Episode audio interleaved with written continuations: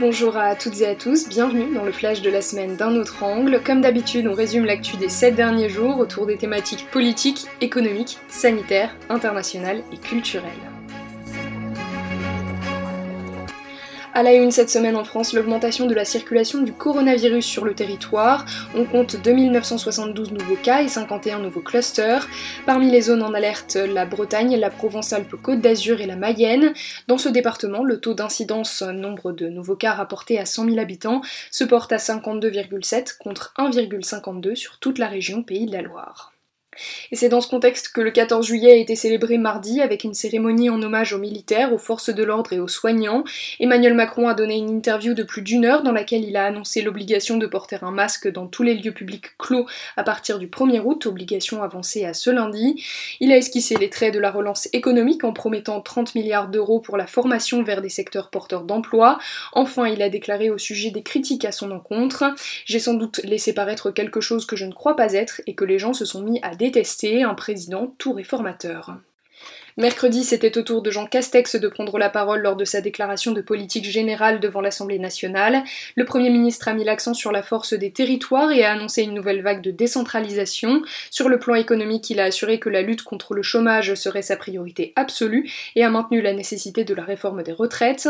Plusieurs mesures sociales ont aussi été annoncées, comme la revalorisation de l'allocation de rentrée scolaire de 100 euros. Du côté de l'environnement, un plan de 20 milliards d'euros va être mis en place.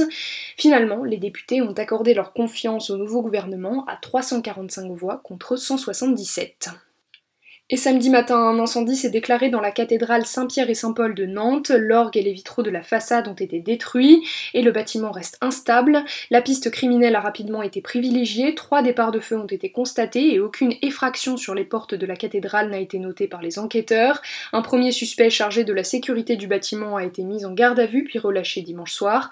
Lundi, le ministre de l'économie Bruno Le Maire a annoncé que l'État prendrait à sa charge la restauration de la cathédrale de Nantes. Et le point sur l'épidémie de coronavirus dans le monde, 1,4 million de nouveaux cas et 36 000 décès ont été enregistrés cette semaine, des chiffres toujours en hausse.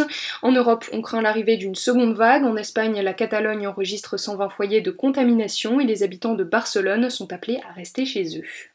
Aux États-Unis, l'émotion est grande après l'annonce de la mort de John Lewis ce vendredi. Élu démocrate à la Chambre des représentants, il était une figure du mouvement des droits civiques et s'était engagé aux côtés de Martin Luther King.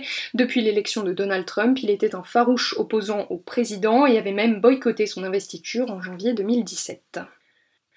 En Turquie, le Conseil d'État a validé la reconversion de la basilique Sainte-Sophie en mosquée. L'édifice religieux était à l'origine une église chrétienne, elle avait été bâtie au IVe siècle et est considérée comme l'un des lieux fondateurs de la construction du christianisme.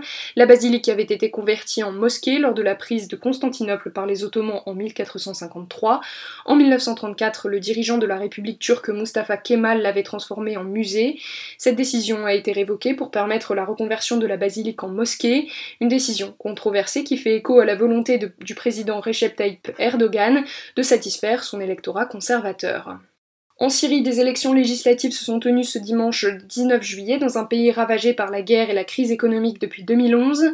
Les Syriens étaient appelés à se rendre aux urnes pour élire leurs 250 députés dans les quelques 7400 bureaux de vote du pays. Pour la première fois depuis 2011, certains d'entre eux étaient installés dans d'anciennes zones rebelles récemment libérées par les forces gouvernementales.